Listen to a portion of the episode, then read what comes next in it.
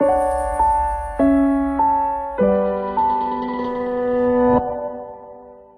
んにちは、スペシャルさくらです。前回の続きです。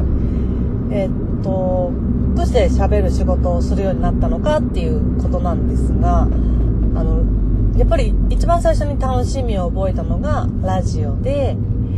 もう本当に5年ぐらい続けたんですけど、一番最初の放送の日は、すごく覚えていて、あの、周りに人がいるわけじゃない。逆にもう、あの、見てくれている、その機械操作をしながら喋っていたので、機械操作を見てくれている人と、二人っきりの状況にもかかわらず、めちゃくちゃ緊張して手が震えたのは覚えてますね。で、ちゃんと声が出るのかとか、あの、ラジオってもう本当に顔も映らないし、声だけ、話し方だけなので、ちゃんと自分の気持ちが声に乗って届くのかなとか、いろんな、まあ練習したりとか準備はたくさんしていったんですけど、そういうことをいろいろ考えて、もう1時間の番組だったんですけど、あ、違うわ、2時間だ。えー、最初から最後までほぼ緊張していましたね。まあ、でも続けていくにあたって、えー、いろんなニュースだとかそういうこういうことをするといいよみたいなお得情報じゃないですけれどもいろんなことを調べて今日は何の日かなとかそういうことを調べて伝えるのは好きだったので喋、えー、る内容を考えるのも楽しかったしで、えー、録音したものをこう自分で聞いたりなんかしてその時に思ったのがこれはなんかちょっと恥ずかしいんですけどちゃんと喋れてるのかな？自分はすごく楽しく喋ってるんですけど実際それがリアルタイムで自分で聞けないんですよね。放送してるから。で録音したものを聞くんですけど自分の声を聞いた時に思ったというか癒されたんですよね。なんなんていうのかな？自分が思っているよりもああなんか楽しそうに喋ってるなっていうのが自分で感じられて、まあ、これは私の感覚なので他の人がどう思ったのかはわからないんですけどもでもあのー、ラジオ番組ってこう今ねメールとかでリスナーさんとやり取りするんですけれどもリスナーさんからのメールもたくさんいただいたりだとか毎回聞いていてあ全然できてないと思ったけど、ちょっと案外できてるんじゃないみたいな。なんか変な、なんて言うんですか？あのー、自分を認めるっていうことがちょっとできたような気がします。ずっと声がコンプレックスで、あの、普通に喋ってる時も大きな声を出さずに喋る、こう、ひそひそじゃない、もごもごみたいな喋り方が好きだったので、ちょっとどうなのかなって不安な面があったんですけど、あ、でも、自分が思った以上に、そんなにひどくないんだったら、もっともっと良くするにはとか、ああ、なんか、できててよかったなっていう安心感とともに、前向きな気持ちが生まれたという感じですね。なんか自分で自分の声に癒されるって変なの？と思いながら、実際まあ私にはそういうことが起きて、別にナルシストってわけじゃないんですけど自分はそうかな。その頃に比べたらだいぶ自分のことを認められるようにはなったと思うんですけども全然自分のことを認められていなかったのでなんかそういうところでちょっと自分のしたことを認められたのがすごく良かったなと思いました。でそうですね。その楽しみを覚えてからはやっぱりこう思ったことを表現するのがラジオだし、えー、そういうイベントですとか、結婚式の司会とかをやらせていただくときは、えー、みんなの、結婚式なんか特にもう本当にお祝いしたいっていう華やかな、あのー、賑やかなね、そういう気持ちでみんな来ていただいてると思うんですけれども、それをまとめて代弁するじゃないですけれども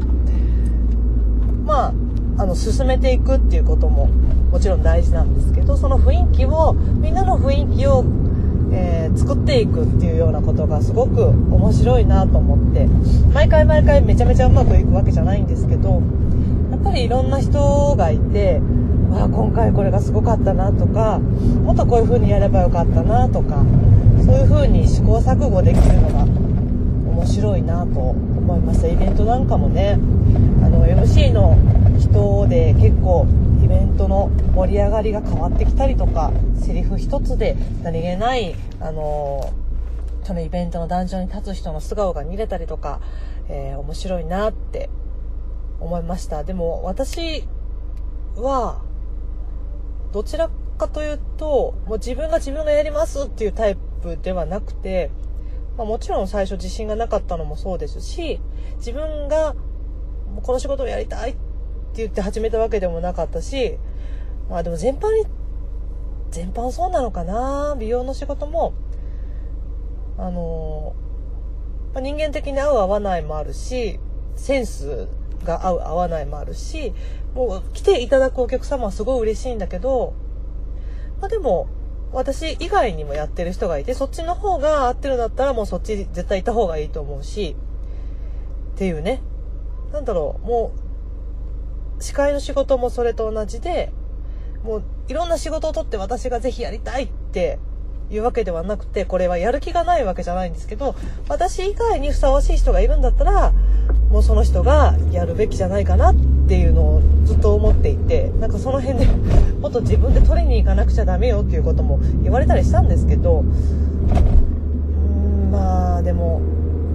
何でしょうね。自信のなさがちょっと原因に一因にはあったと思うんですがそれ以外にもその場にふさわしい人っていうのは必ずいて、まあ、それが私なら思いっきりやるし別にあの私じゃない人がもしかしたら求められていてねこう喋る人にもキャラがあるじゃないですか。明るくて可愛い感じの。ところに私みたいなちょっと声が低い大人っぽい感じの、あのー、人が入っていったら雰囲気がまた変わるしそういうので選んでもらえたらな全然気にしないですよみたいな感じだったのでもっと自分から取りにガツガツいかないとっていう風にたくさん言われたんですけどもやっぱりそういうのは合わないなと思いながら続けてましたね。自分の仕事のやり方っていうのはあんまり変わらないなと思います。無理してもしょうがないし。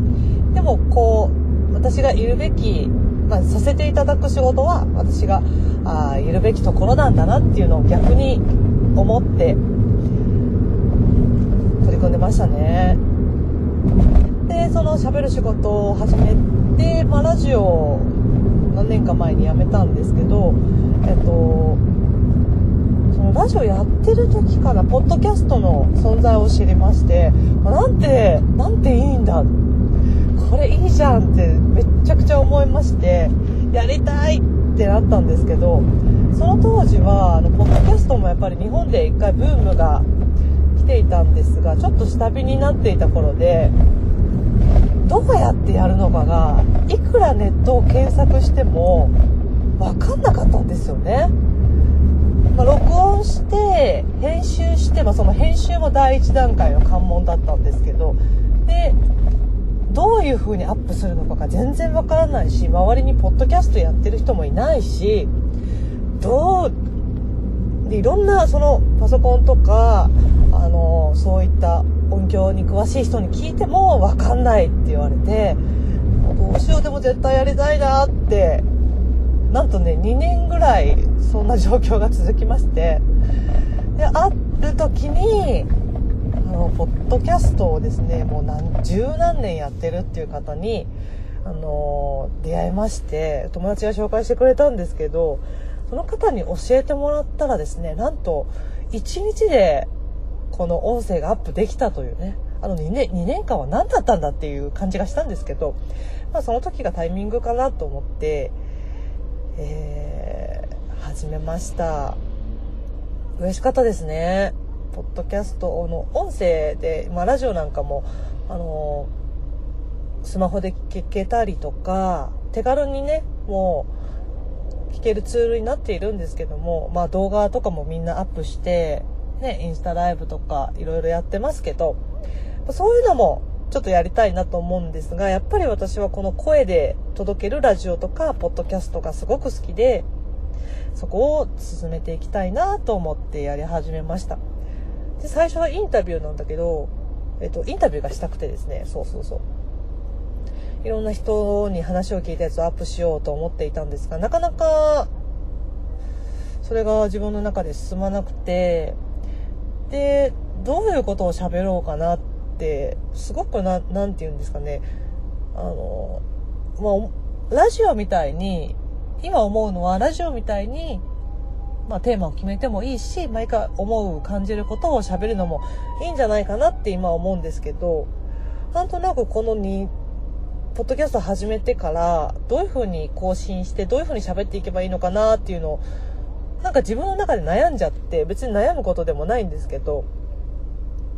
ちょっとね、更新しない時期なんかもありましたが、やっぱり喋るの好きだなと思って 始めています。なんだろう、結局、その、仕事をするしないとか続ける続けないって私が一番思うのは最終的に自分がやっていてちょっと気持ちいいっていうと語弊があるかもしれないんですけどやっていてあ楽しいなとかこれが好きだなっていう思いがあの心の底にでもね少しでもなかったら続けられないなと思って喋、えー、ることも続けようかな、どうしようかなっていう時期もあったんですけど、なんだかんだお仕事をいただいて喋っているうちに、やっぱり、やっぱりなんだかこれから離れられないなって。もうね、10代の頃は人前で話したり、大きな声で話したりするのがあんなに嫌だったのに、私はどうしちゃったんだっていうぐらい、今変わったなぁと思います。で、お仕事をやっている人にインタビューをしたりいろいろ話ね友達なんかにも聞いてるとやっぱりその仕事をするように導かれたというかその仕事を始めるきっかけの時にすごく強い気持ちを持つことがみんな多くてそれって後から振り返るとどうしてあんなにやらなきゃとかやりたいって思ったんだろうって思うほど強い気持ちが心の中に湧いてくるんですよね。それはでもきっとその道に進むんだよっていう、なんだか、なんていうの、方向を示してくれる道しるべみたいなもんなのかなっていつも思って、その瞬間のことを聞いたりするのがとても好きで、人の心ってこう、いろいろ移り変わりがあるんですけど、基本的にこう、真の部分どっちに進みたいとかああいうことをやりたいっていうのはやっぱり自分が知っててでもそれをまあ認めたくないっていうとおかしいんですけど気づかないふりをして右往左往していたりとかそれに気づいた時の気持ちよさとかそういったことをまたいろんな人にお話を聞いて伝えていきたいななんて思っています。なんかちょっと話が結構ずれた気がするんですが、えー喋る仕事司会とかこういう喋る仕事を始めたきっかけはなんとなくでしたねでも私もそのさっき言った強い気持ちが最初からあったのかというとそういうわけでもなくて最初はあんまりやりたくないなというか苦手分野だなっていうところから入ったので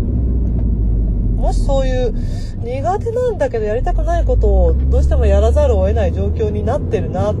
ていう時はもしかしたら何かその先にあるのかもしれないですね。面白いですね人生ってね。ということで突然終わる えー、喋る仕事を始めたきっかけをお話しさせていただきました。またちょこちょこ更新していきたいと思います。ではまた。スペシャル桜でした。